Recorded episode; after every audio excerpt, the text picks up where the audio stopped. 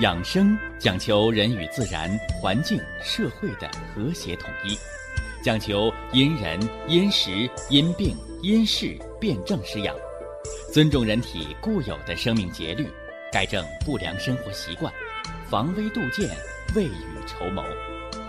让我们一起学习、感受、实践养生的大智慧，用智慧去把握健康，用身体去感悟健康。用心灵去感受健康的幸福和快乐。欢迎收听《我和健康有个约会》。下面有请徐老师讲解博医文化的大智慧，让我们一同感受健康带给我们的快乐。好，下面有请徐老师。徐老师，您好。主持人好，听众朋友们。大家好，咱们今天呢，来接着给大家说养生文化之二十四节气养生。咱们已经把这个二至啊二分，给大家把这二十四节气的重要的四个节点给大家做了这个区分，是吧？二至者，冬至、夏至。我给大家呢也做了这个形象的比方啊，说一年之始始于冬至，啊，说这一年呢打什么时候开始啊？哎，我们从太阳历上来说，太阳历啊不是你家那个黄历表，啊，太阳历是什么呢？就是二十四节气，根据太阳运转的历法。那么阴历呢？阴历就是月亮历，哎，就是你家那个阳黄历表上那个初一十五，啊，初一十五。而平时咱们纪年用的是公元。那么冬至日，啊，冬至日，它叫一阳生。冬至说的是什么呢？阴之极也，啊，阴之极也。所以大家一定要知道，从冬至日开始，那个阴气开始消长，啊，阴气开始消减，阳气萌芽，哎，阳气萌芽。那有人说不对呀，这个过了冬至数九寒天呢，啊，那冬天还有九九八十一天呢。没错，过了冬至，才进入冬季最寒冷的时候。因为天时的阴气也达到最极盛的时候，但是大家一定要记住我这句话，啊，冬至日一阳生，阴气最盛最强大，它开始一点一点的减。但是即使是阳气开始生发，阴气开始消减，但是大家一定要再写到你的本上，说冬至这天开始，大自然当中。那个阴气是百分之九十九，那阳气是百分之一，就好比夜半三更啊，你说是黑天是白天呢？是黑天呢，乌漆嘛黑的，而那阳气就好比天上的一颗星星，黑天上的一颗星星，你是能看书啊？你还是能写字，说谁也干不了。但是别忘了，叫星星之火可以燎原。所以这个启明星一旦出现了，那离亮天就不远了。所以大家一定要把这个阴和阳之间的关联把它搞清楚。那么从这个冬至日，一阳气生发开始算啊，一直要算多长时间呢？啊，算多长时间呢？九十天。啊，九十天。说数九寒天，九九八十一天呐。啊，九九八十一天，那最后那一九再加上个八十一，再加上九，不正好九十天嘛？啊，春打六九头啊，什么意思？哎，也就是告诉大家，啊。春天的开始，啊，春天的开始。所以把这个冬至日加上九十天，等于啥？等于春分日。啊，春分日。说那个节气歌里不是说春打六九头吗？六九头，啊，六九的头，第六个九刚刚开始，那就完成了五个九，五九四十五，所以冬至日后的四十五天，五九四十五，六九头嘛，第六九还没完事儿呢，五九四十五是立春。是立春，那说一到立春了，是不是到春天了？没有，还是冬天，还是阴气占上风。那么从天时，从二十四节气这个太阳历上来说，到哪天才阴阳平分了呢？到春分这一天，啊，到春分这一天。所以大家你注意啊，我们二十四节气养生的这个宗旨核心。叫春夏者养阳，秋冬者养阴，是不是啊？那么秋冬阴气占主导，这个阴气就跟咱们这个现在大家伙买股票啊，买股票投资嘛，买股票，说你得占百分之五十一的股份，你才能当这个董事长，是不是？大家合伙做买卖啊，说花一百块钱。我投资四十九块钱，你投资五十一块钱，你是董事长，我顶多就是个董事，啊，决策权谁说了算？就跟那美国选总统似的，谁多票谁说了算呗。所以这个阴阳也是这样的，在春分之前，大家写本上啊，春分之前都是阴气说了算，所以秋冬者养阴就在这儿呢。到哪天阴阳开始转换权力了？从春分这一天开始。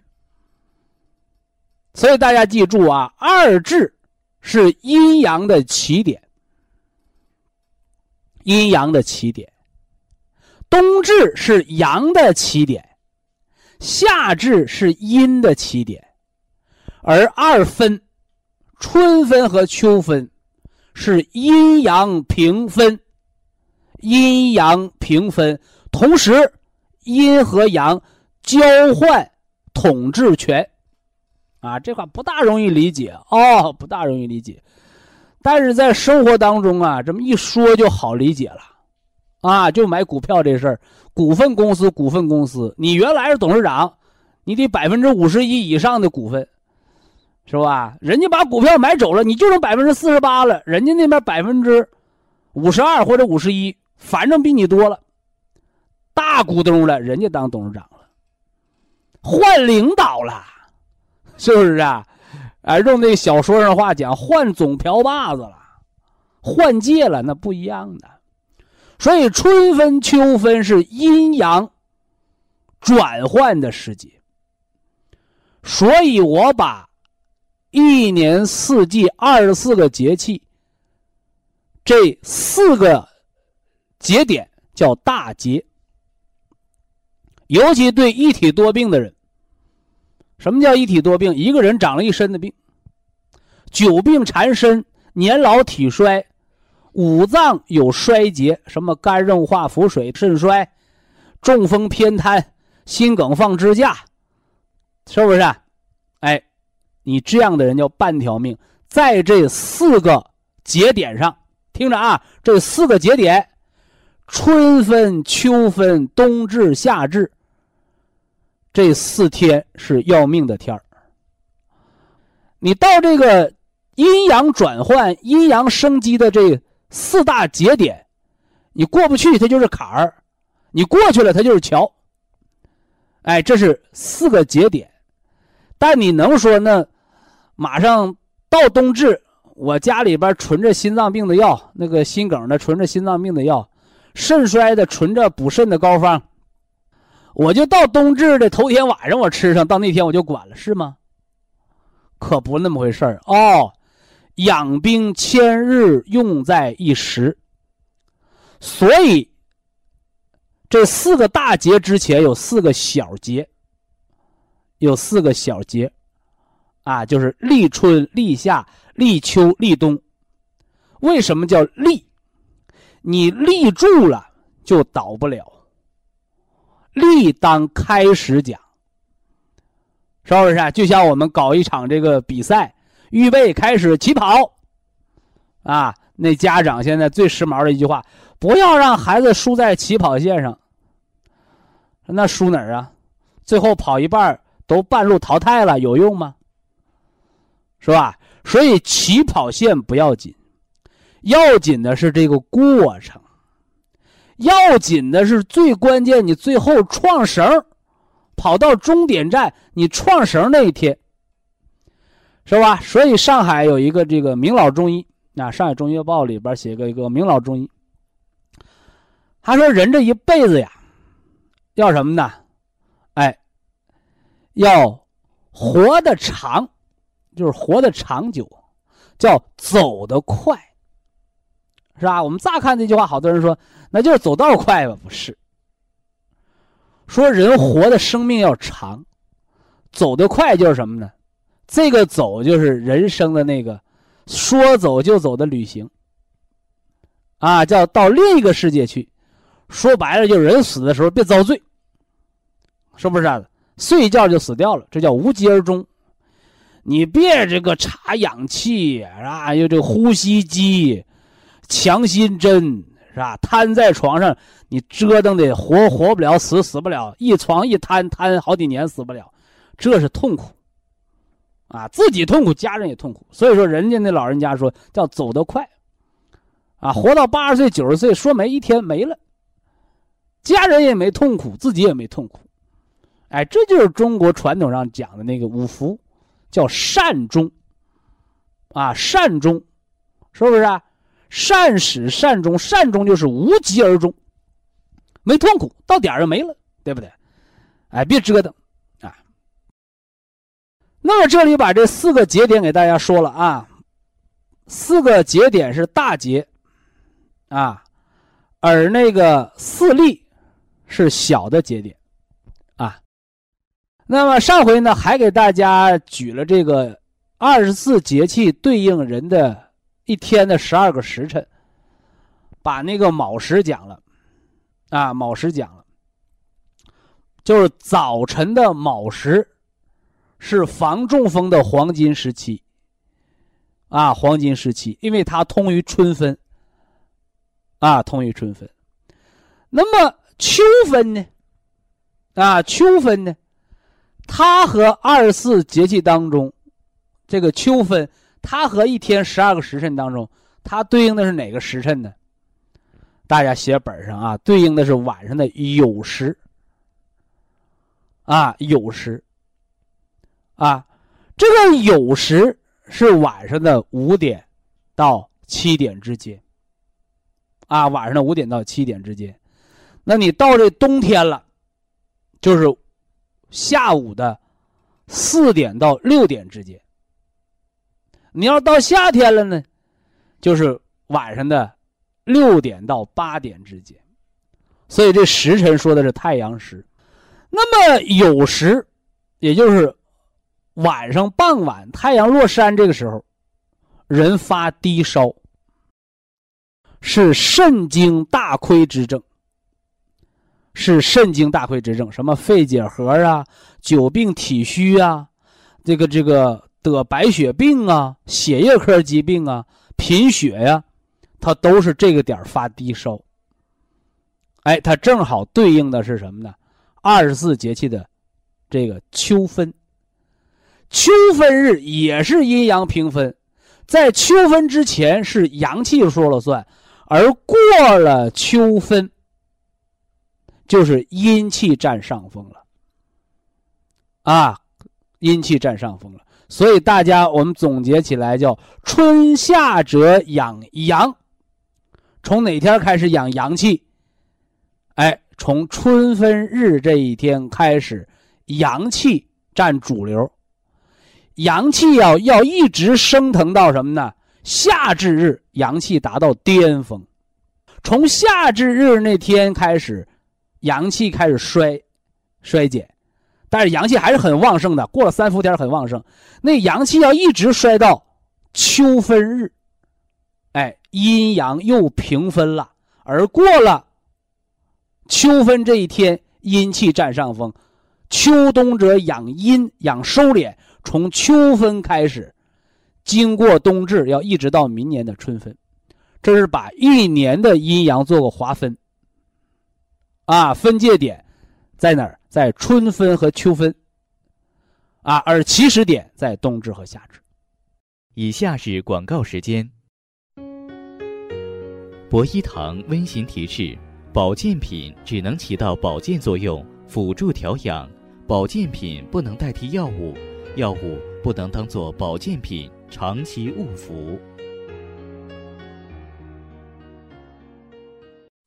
春夏者养阳，秋冬者养阴。把这二至二分，是吧？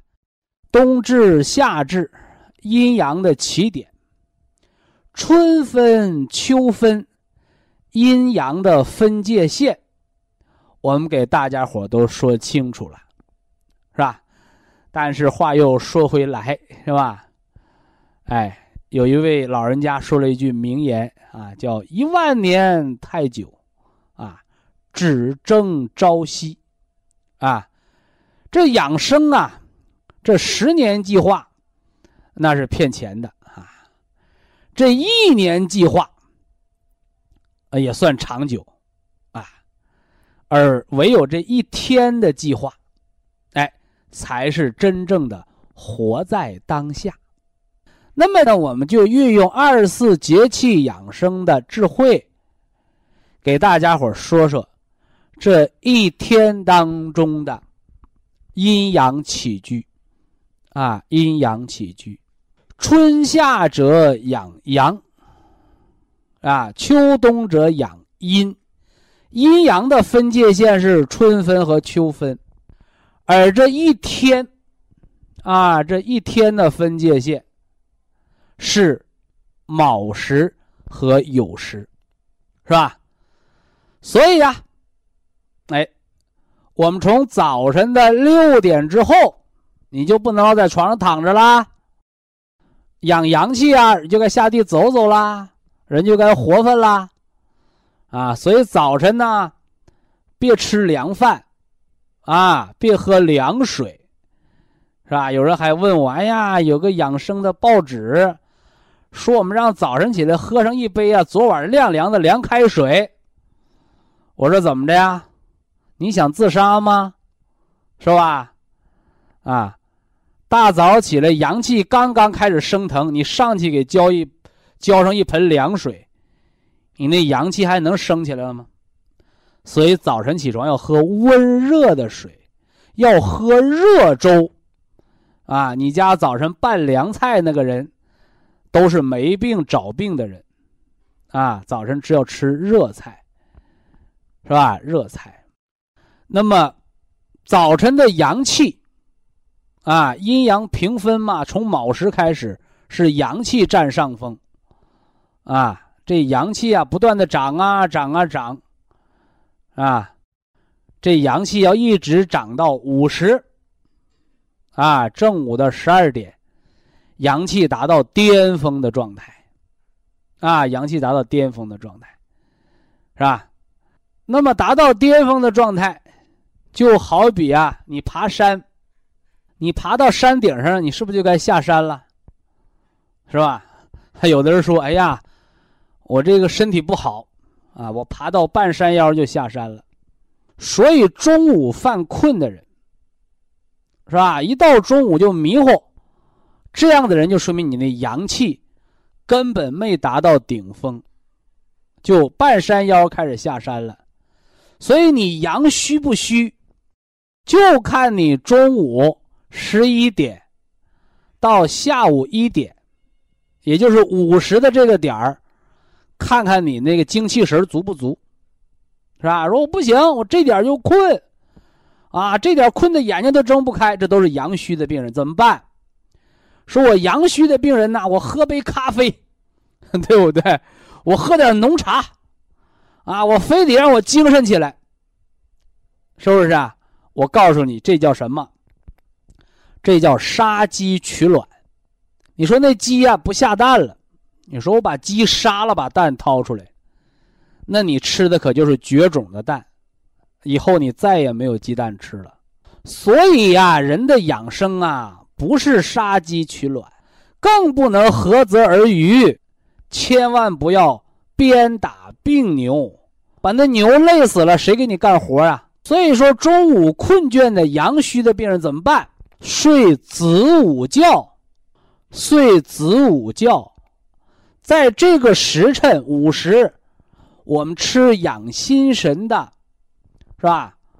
红色铁皮石斛啊，本来就困倦了，这点别吃太多的东西，对不对？哎，喝点菜汤啊，饭前一碗汤，啊，午时正好是喝汤的好时辰。你再睡个子午觉，子午觉不能超过四十五分钟。啊，子午觉不能超过四十五分钟，这个跟爬山，跟爬山是异曲同工的。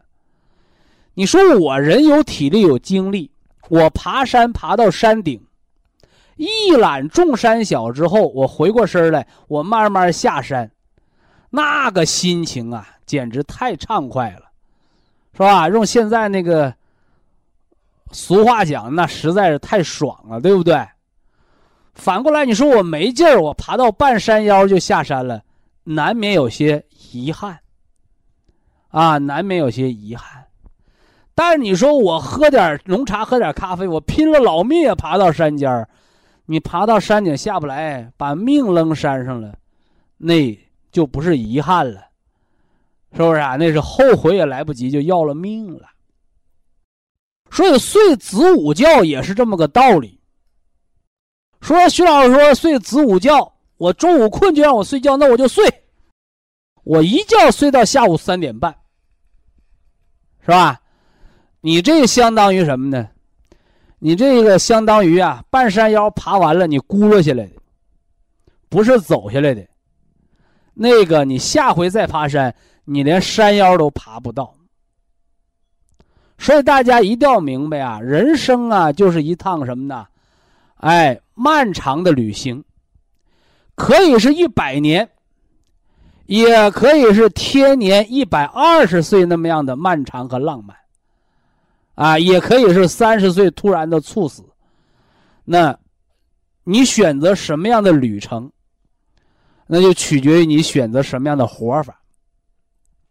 所以子午觉不能超过四十五分钟，啊，不能超过四十五分钟，一定要在下午什么呢？一点之前，最晚不能到两点，啊，不能到两点，就赶紧醒过来。那刚醒的时候确实有点难受，但不要紧啊，那是来什么呢？来锻炼你体内阴阳气机转换的。这叫春夏者养阳，这是养上午阳气生发；子午觉养阳气之根，用肾火去补充心火。所以那个低血压的、贫血的、心脏传导阻滞的，是吧？你都要养心的阳气，睡子午觉。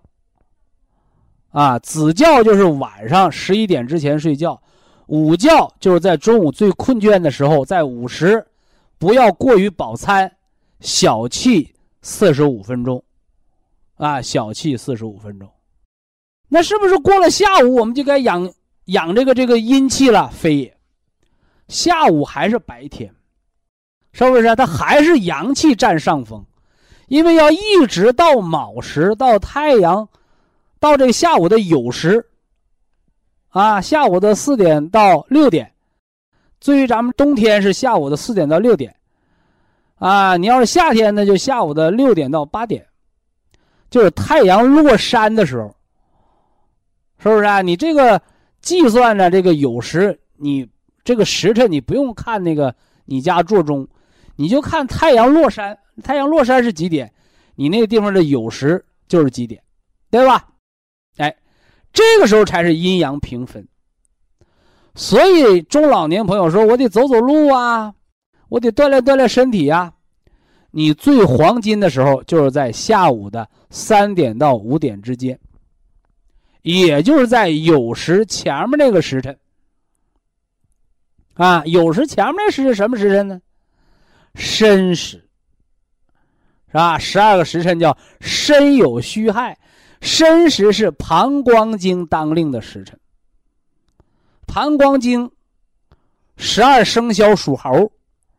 猴就得上窜下跳，所以说你一看这人啊，睡完午觉下午啊精神百倍了，这说明你把心火补足了。但你一看这人下午三点多钟、五点多钟低了头耷了脑袋了，这人麻烦了，这人容易老年痴呆、脑萎缩。所以下午最精神的时候就是这个申时，包括人呐。包括人呐，我们在一年四季当中锻炼身体，你不能说这个冬练什么呢？三九，夏练三伏，大三九天跑河里冬泳去，大三伏天顶着烈日跑马拉松，那都是作死的节奏，啊，那都是作死的节奏。而真正的锻炼身体是啥呀？哎，就是下午。对一年来讲，就是春秋。春天快步走一走，秋季开个运动会，是不是啊？所以现在呢，在城市一族，啊，那个我们看网络啊，看新闻老听，那城市一族有一个活动叫夜跑，哈哈，夜跑，啊，那夜跑就相当于什么呢？过了晚上的酉时，啊，过了晚上的酉时，叫秋冬者养阴。你那时候还夜跑，他就容易猝死。啊，他就容易猝死，所以夜跑是危害身体健康的。那究竟该什么时候跑啊？记住了啊，叫申跑，申时，就是下午三点到五点，太阳没落山的时候，太阳落山之前，是人运动的黄金时刻。太阳都落山了。是不是啊？在路灯底下跑步，哎，那个和冬泳、和伏天跑马拉松一样，哎，那都是要命的啊！那都是要命的，是容易导致猝死的。啊，那为什么呢？哎，那么就要从秋冬者养阴来说起。啊，从秋冬者养阴，你春夏者养阳，我说完了啊。哎，春夏者养阳，从春分一直到秋分，是阳气活跃的季节；从秋分到春分，哎，从秋分经过冬至到春分，是阴气旺盛的时节，而阴气养的是安静和收敛。你说我偏不，对不对？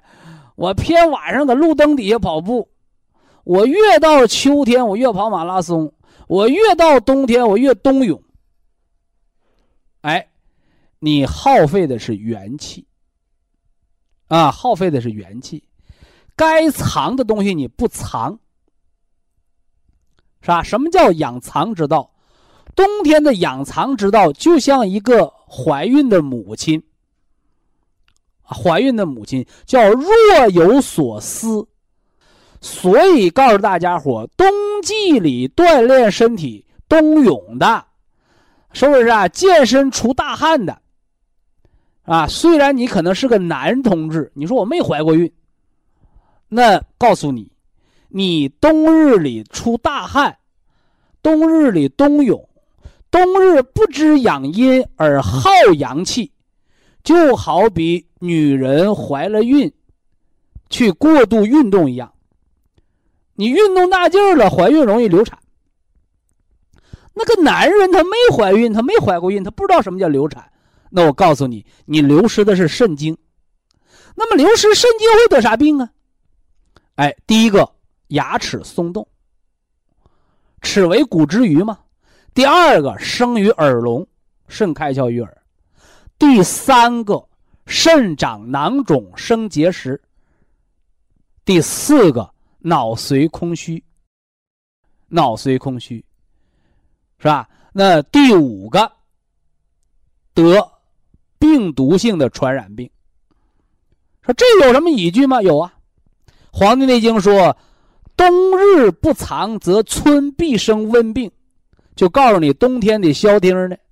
你冬天拼命的运动，你把肾的火给冻起来了，这肾火给冻起来，一开春你体内的湿热旺盛，就得流感，得带状疱疹病毒，这就叫冬日不长，春必生温病的道理。所以预防春天的传染病，怎么预防？就是冬天动一动，啊，冬天动一动，下下大雪，冬天呢，别出大汗。别过度的耗伤肾精。那有人说：“徐老师，你说这我还理解不了。”那简单，春天是种庄稼生发的季节，那你偏偏在冬天里头就让种子发芽了，那么到明年春天的时候，你说你能丰收吗？那小苗被春风一吹给冻死了。哎，有人说那冬小麦呢？冬小麦不是冬天发的芽，是秋天发的芽，所以这就是天人和地气之间的关系。以下是广告时间。博一堂温馨提示：保健品只能起到保健作用，辅助调养；保健品不能代替药物，药物不能当做保健品长期误服。古代的情志深刻的医案，也给大家讲了啊，人的这个身心疾病的养生调养的这个原则。什么原则呀？就是身体上的疾病，是吧？咱排除你外伤，是吧？你说是磕了呀，是碰了呀，对吧？排除这个外伤。排除这个意外，它往往先有一个情绪、心理的基础，啊，所以我们中医说叫“百病皆由心生”。这个“百病皆由心生”，它不是说谁是吧？闲着没事儿，我想让自己得病，不是。这个不是人的主要的人为，啊，这是什么呢？嘿嘿，这是。落花有意，流水无情得的病，就是你没想让你自己得病，但是当你的心理情绪，也就是你五脏情志出问题的时候，那你这五脏，它的气血就会紊乱。哎，神一乱，气一乱，这形体就会得病。哎，就像得那高血压病似的。是吧？你得高血压病是先血压高了吗？不是，血压高了，它已经到了什么呢？气病的层面。啊，你说我天天紧张，我天天焦虑，这还处在一个神的层面，是吧？这个不是说你一生气了你就得高血压病，不是，你是长时间处在这种紧张、焦虑、恐惧。不良的情绪条件下，把五脏的神给搞乱了。五脏的神一乱，气就乱。气为血之母，这气乱了，血乱了，得人的形体就坏了。所以高血压病，从不良情绪到测出来血压高了。你没得冠心病，没得动脉硬化，没得中风的时候，你这还都属于什么呢？叫神气病。哎，就是精气神儿是人的三宝嘛，是吧？神是你情绪有病，气是你功能有病，这都是可以完全康复。就老百姓的话，能不能彻底治好啊？告诉你能。哎，赶上你到了动脉硬化了。冠心病啦，脑梗啦，脑出血、眼底出血了，得，你这个肉身，你身上这个零件坏了，叫神和气的紊乱，把人的形体破坏了，这病就做成了。哎，这病就做成了，就很难完全康复。就是你好了，好了，他也落个疤；好了，他也落个后遗症。哎，所以大家要明白这个层面的问题啊。所以我们给大家讲，情志调养为医生的上功啊，就是上等的医生，上医治未病，是吧？起心动念，是吧？功能还没破坏呢。这病我们就知道了，改了错，病没做成，没吃药，没打针，你看这事多好，哎，但是话又说回来呀，啊事与愿违呀，是吧？很多事情不是这样的，啊，往往都是什么呢？啊，没事啊，啊，这车耽误开吧，不耽误开，不耽误开，接着开，什么时候这车扔到马路上开不了了？哎呀，我得修了，对不对？所以我常讲，我说养生啊。是防火，是吧？是防火，没事啊，你告诉人家闭煤气罐没事了，你告诉人走的家离家了，出门了断电闸，没事了，你到人家你说你买个灭火器吧，人家说我没我家没着火，我用你那东西干啥？哎，你赶上真着火的时候，手边有灭火器的把火给灭了，那手边没灭火器的就眼瞅着就烧落架了，你对不对？所以到医院治病叫救火，啊，叫治病如救火，啊，救人如救火，而养生如防火。啊，大家把这搞清楚。那既然这个神的层面呢，往往不为人所重视，它只是疾病的一个苗头，是吧？那么什么时候才会出现这个损害的结果，啊，能引起大家重视呢？所以今儿个我给大家讲讲，啊，五脏之气的病。哎，就是你的不良的情志，啊，怎么才知道你做病了？哎，这叫五脏所病，啊，也叫五气所病。哎，这是《黄帝内经》，啊，中国中医的大百科全书啊，对不对？《黄帝内经》宣明五气篇。哎，《黄帝内经》啊，《素问》的第二十三篇，我挑重点的给大家说说啊，因为咱们说了，这养生啊，你不读经典是不行的啊，你不能闭门造车，啊，说在办公室这么一坐，是吧？闭目养神这么一念经，啊，我这方法就出来了，那不行，你读书，啊，知识从书中来，从经典当中来。说说这五脏的五气为病，啊，哎，新听众往本上写啊，老听众您的老资料上都有，啊，只不过原文不一样啊，意义都是一样的啊。五气所病，心为意，啊，口字旁加个意见的意啊，肺为咳，肝为羽。脾为吞，肾为欠，为涕。哎，这是《黄帝经》当中的原文，是吧？事隔一千多年了，啊，老百姓读不懂，怎么办？翻译，给大家翻译啊。说人有三宝：精气神。啊，这精是人的身体的肉身。啊，我们生命的一切的物质基础，我们皆称之为精，是吧？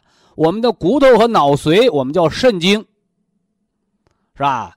我们身上长的这个膘和肉，我们叫脾精，是吧？我们身上长的皮肤，我们叫肺精，啊，肺的精血，啊，我们长的这什么呢？肌肉和筋，包括那腰椎间盘。我们叫肝经，啊，肝的精血，而我们全身灌流的一切可以流动的血和脉，流动的血和流动血的那个脉管儿，啊，中医叫经络，啊，我们称之为心经，啊，叫心主血脉。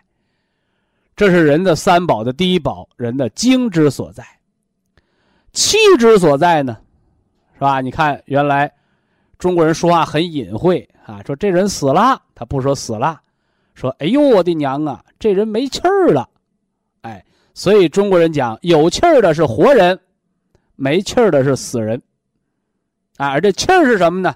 气儿就是人的生命的活动和运转，是吧？气是人的生命的活动和运转。心之气是血脉的流通和神明所在，是吧？肝之气是肌肉的收缩、舒张有力、调达之所在，是吧？那肺之气呢，是人的皮毛的什么呢？濡润，啊，汗毛孔的开关，是吧？这是肺气之所在，叫肺主人一身之气。主皮毛，主魄力，包括你那放屁响不响，大便有没有劲儿，平时鼻子通不通气儿，那都是肺气所掌管，是吧？那么脾之气呢？啊，脾为主运化，啊，人一身呢，你是胖啊，是瘦啊，是吧？脾则运化水湿，你是皮肤润泽还是干燥，还是长湿疹？这都是脾说了算，是不是啊？你得尿道炎、膀胱炎，它也是脾说的算；你得不得血小板减少性紫癜，还是脾说了算。皆为脾之运化，水谷精微，加上脾统摄气血，这是脾气之所在，啊，脾脏的气机。还有一个气叫肾气，啊，这是五脏当中啊，啊，也算最重要的。啊，最重要的啊，这个肾主骨生髓，主髓纳气，主人一身之阴，主人一身之阳。你怕冷啊，还是怕热呀？是不是啊？你能不能坚持住把大小便把住门你能不能让耳朵不聋？是吧？这个车上坡上不去，你用力量能不能把它推上去，而不至于骨折？这皆为肾气之所在，啊，肾气之所在，这是五脏之气，啊，你看人之三宝，这精和气，我给大家伙讲了神，啊神，啊喜为心神，怒为肝神，啊恐为肾神，啊这思为脾神，这悲伤流流泪呢？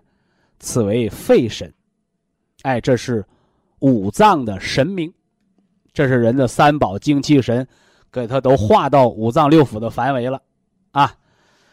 那么当人情志造病，是吧？影响到你身体运转功能了，哎，我们《黄帝内经》把它叫五气为病。第一个，心脏心气有病了，什么表现？啊，说那心主血脉呀。心脏有病得知道动脉硬化呀，还是心梗啊，是吧？心主血脉，血脉不通是高血压还是低血压呀？是吧？你说的这些都是现代仪器，你是 B 超，你是彩超，你是心电图，是不是啊？你还是动脉血管造影，这是机器查出来的。我们的祖先，是吧？一千多年前没有这些仪器。啊，没有这些所谓的高科技的先进的仪器，但是我们老祖宗通过你外在表现，我们就知道你的心气功能正不正常了。啊，有人说徐老师，你说我知道，你要讲心脏不好十条表现，啊，老祖宗没那么费事儿，啊，老祖宗就说了一条，叫心气不舒则嗳气。什么叫嗳气呀？就是老想，哎，长出一口气儿。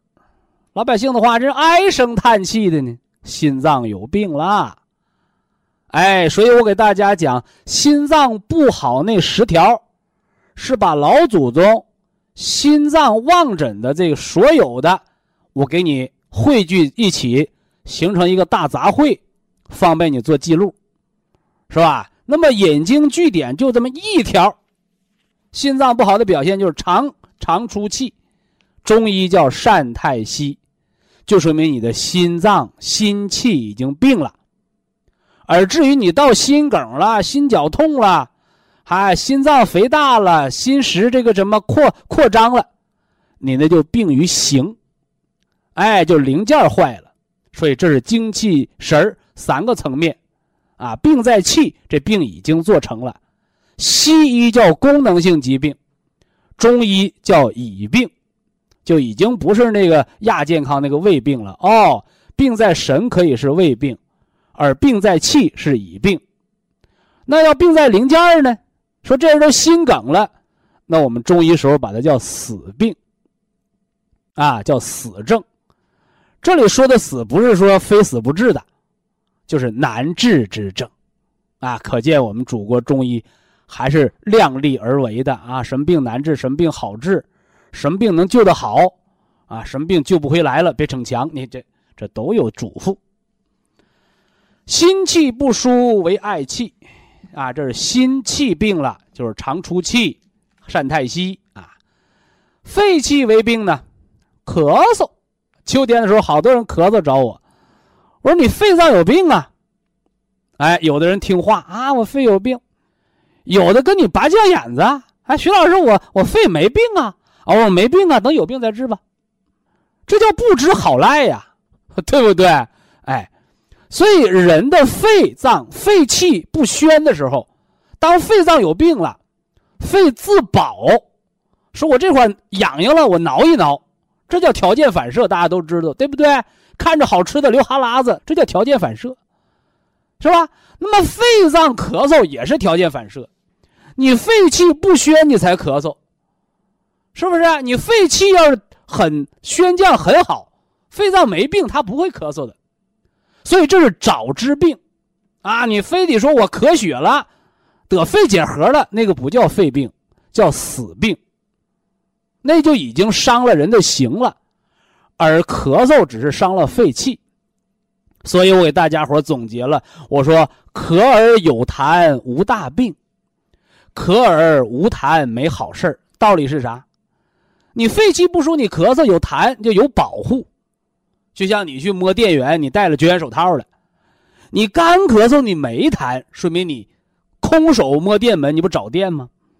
所以咳出血来了，那就要命的病，啊，这是肺气不宣为咳。啊，肝气不散则为多言，啊，你看有的人说，啊，人老话多。啊，说人上了年纪啊，啊，逮着你呀就诉苦，张家长李家短，你也到此不断说。我告诉你，帕金森脑萎缩的先兆。说怎么，人上岁数多说话还是病啊？没错啊，《黄帝内经》告诉你了。是吧？肝气不散则多言，啊，见着谁呀都跟亲人似的，抱着大腿就唠啊，都是你那肝气不调达了，啊，那么将来肝血一亏，肝血一亏，你就成了帕金森，你就成了癫痫，成了神经性头疼。所以我们常讲那个女同志怨妇病，叫肝气不舒，哎，这是你肝脏得病的一个信号，已经病在气上。不要病在形上。非常感谢徐正邦老师的精彩讲解。下面有请打通热线的朋友。这位朋友您好。您好。呃，您好。哎，您是哪里听众啊？呃，沈阳沈河的。哦，咱们沈阳的老乡啊。呃，我老乡是山东老乡的。我山东老乡。打过两次电话。是的，是的啊。当时为我老母亲睡眠不好。老人家多大年纪现在啊？现在九十四了。九十四岁，看看。从那时候开四季的那个什么四季养五脏啊，四季养五脏。哎，今天打电话，呃，有一个挺挺挺。挺困惑的事儿。啊，有不懂的，咱们就把它说破了，是吧？不是我老母亲的事儿了，哦，不是老太太的，哦哦，我老母亲现在非常好，老。太太已经进入平稳期了，就是非常平稳，度百年啊。我那个弟弟妹妹都都回隔几年回来看一下，就说几年老爷老爷没什么变化，九十多岁那就老神仙了，呃，孩子头脑也特别清醒。啊，挺好，挺好。他现在的任务就是把饭吃少，把觉睡足，哎，大事不管，小事常乐。哎哎哎！今天有个什么事儿？有个挺难的一个事儿了啊！您说，我来帮您破解啊。有个小外甥女啊，才二十个月，现在二十个月哦。啊，她从两个月开始就一直有湿疹，就不到两周嘛，是吧？啊，对，一直很麻烦。这个孩子胖不？呃，不胖不瘦，倒是挺吃是。吃母乳长大的还是奶粉喂大的？呃，吃主要吃母乳，母乳，但是也后来这不不够了，也喂点奶粉，到现在还吃着母乳呢。呃，那个孩什么二十个月还吃奶啊？啊，他就没断得了，但是也没多少了，反正。嗯。你说这个我就想起了我们那个小时候的笑话了，嗯嗯，说那时候条件不好是吧，也嗯没有奶粉，只能整点羊奶，嗯对，或者整点这个小米汤，再或者整点葡萄。糖。对对对，说为了让孩子好点呢，说那有那孩子小学放学了嗯。回家了，呃，到妈妈那儿，哎，再来两口。为什么说日子苦吗？怕苦了孩子。其实我告诉你，那叫啥？嗯那叫自欺欺人。嗯哎，既伤了母亲，为什么呢？你看那个母亲给孩子喂奶，你都喂七八岁了。其实我告诉你，你的奶没有营养，你没有营养，但它耗你的气血。嗯人流个哈喇子都耗脾经，流个迎风流泪耗肝血，嗯一旦拉了尿了，那肾精就流失了。嗯我给大家讲过五液五脏啊，对吧？嗯，对，所以这个孩子你二十个月还喝奶是毛病。是这样，一周岁时候给他记过奶，没记住，就就就就放弃了，就再就没记下来。这个是不对的，这是个毛病。啊，好，脾听着啊，脾是化湿的，嗯脾化湿，它用什么来化湿？我给大家讲过，咱们为什么要用炖那个猪蹄儿、牛肉、鲫鱼这个补补气补血的这个汤？为什么要用土锅？土化万物。那说你把这些东西扔到个泥里埋埋着，它能能能煲出来这个补气补血的汤吗？它整不出来。对对所以这个土，它只有是温润之土，它才有化的作用。嗯你上那冬天老土坑里，你把把那个冻土刨开，你埋个种子，它发不了芽。对那雪山上滑雪遇难的，那七十多年了，那人跟木乃伊似的，保鲜，冻的对，冻土当中，还有几十亿年前那个种子埋在冻土当中，它都不发芽。包括女人宫寒的，她怀不上孩子，什么原因？冻土宫寒不孕，明白这意思没有？对，所以小孩有湿疹。嗯湿气，一切水湿肿满，皆因脾起，哦就叫脾不化湿。嗯哎，给他调一调，吃点补脾的食疗。补脾的食疗是什么呢？第一个，枸杞山药小米粥；嗯第二个，双歧活菌；嗯第三个，你这孩子身上的湿疹，轻的用艾叶水洗，嗯重的我们见过最严重那个湿疹什么样啊？嗯，就跟身上长了一身铠甲似的，硬壳，哦硬壳，挠开之后底下就是流水儿啊，他先没这么严重，反正。那个严重的怎么办嗯？因为有有比你严重的，嗯你打个电话给他们造福利了。嗯严重怎么办？破溃的、结痂的湿疹，三七粉或香油保护创面。而你这个就艾叶水洗洗澡，洗完澡抹点润肤露得。嗯小孩抹点润肤露得。完了，最关键、最关键的是啥？给孩子，给孩子啊，嗯，把奶忌了。好，你二十个月喝奶是毛病，我们孩子二十个月送幼儿园了，而且二十个月是人的自身免疫力和什么呢？从母亲身上得到免疫力分家的时候，叫自立的时候，知道不？对，你这时候还依靠母，还依赖母亲，或者你还用这个母乳干扰他，嗯那不好，那不好啊！嗯嗯嗯，哎哎哎，嗯，完了喝点什么呢？这个大米粥大米粥。加点小米儿。哦，咱北方话叫二米粥，啥比例呢？大米两份儿，小米一份儿。嗯大米是长在水田里的，嗯，你看那个发大水的时候，你听说过水水稻淹死的吗？对，那你一到旱天了，那水田完了哟，灌不了水，它拔不了节啊。嗯哎，那个小米是啥呢？你小米要是涝了，那个小米淹淹死了，它谷子长不开了。那个小米儿是黄的，它是干什么的呢？它是旱地儿栽的，它是来化来治这个土的。嗯所以两份儿大米叫行水利尿，一份儿小米儿叫健健脾啊，来补益气血。嗯哎，二米粥嗯，二米粥。嗯哎，有的人他不懂，哎呀，孩子湿疹可不能喝水，错，嗯你的湿疹是水虚，涝了，知道不？嗯哎，而喝点粥啊，喝点玉米须子水呀，孩子没事出点汗，啥意思？嗯这是通利水道。嗯哎，你你那个发完大水涝完了，你是不是还得开点挖挖沟，把淤泥排排，才能把涝水呃那个涝害涝灾能排出去？嗯，是这么个道理啊。嗯嗯嗯嗯嗯，不忌奶是毛病。孩子几岁忌奶？听着啊，嗯，十个月，哦，十个月必须开始忌奶，一周岁奶得忌完。为什么呢？因为你从五谷杂粮那儿得来的营养，让你五脏恢复健全。嗯，人小孩在三周岁的时候，你的五脏功能就得，就是三岁前不算人，听过这话吧？啊，对，你三岁到医院，那大夫给你摸脉，那摸手脖子不对，他要摸手、摸虎口、摸反关脉。嗯，哎，三岁前不算人，你过了三三周岁了，那那那个那孩子那个才能给起个大名，是不是啊？那三周岁了，五脏六腑全了，那孩子反关脉回到正脉。就是那个白糖，他可以试着少喝一点吗？嗨，还什么少喝一点，喝早喝早好了。我记得您说的是多大年龄都可以喝。满月的娃娃，嗯，对，你说你二十个月，是不是啊？还有那女同志，哎呀，我怀孕，我贫血，我还不敢吃补药，喝啥？哎，猪蹄儿牛肉鲫鱼汤，嗯一定记住拿嗯砂锅煲，别拿铁锅炖。铁锅炖的是白汤，砂锅煲的是红汤。大哥，我用过了有八个锅了。哎 这个锅用三年啊，我问的，因为砂锅用用就裂了。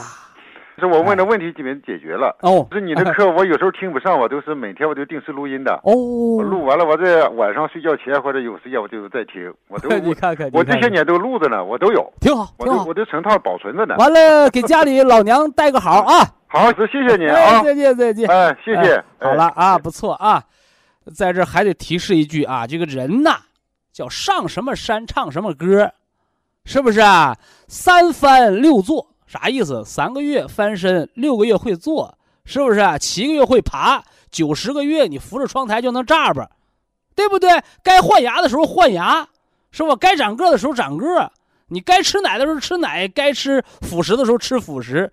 你该做什么时候你不按那个条件做，哎，你那五脏就应不上什么呢？四十，啊，用不上四十。人家春天种粮，你偏夏天种；人到秋天收获了，你那个没长成呢，那能行吗？所以人呢，咱别说种庄稼啊，咱们家里养孩子、培养孩子也是这样的。你别着急，什么孩子提前上学，我们孩子跳个级，我们孩子高中不上，直接跳蹦级上大学。都是违背自然规律。人生是啥？人生是一种陪伴，人生也是一种什么呢？哎，有条不紊的等待。你快点走，你直接走到西天结束了，是不是啊？你慢点走，你就赶不上人那个班车的速度。所以这也是个自然的规律啊！大家要把它把握好。好，非常感谢徐正邦老师，我们明天同一时间再会。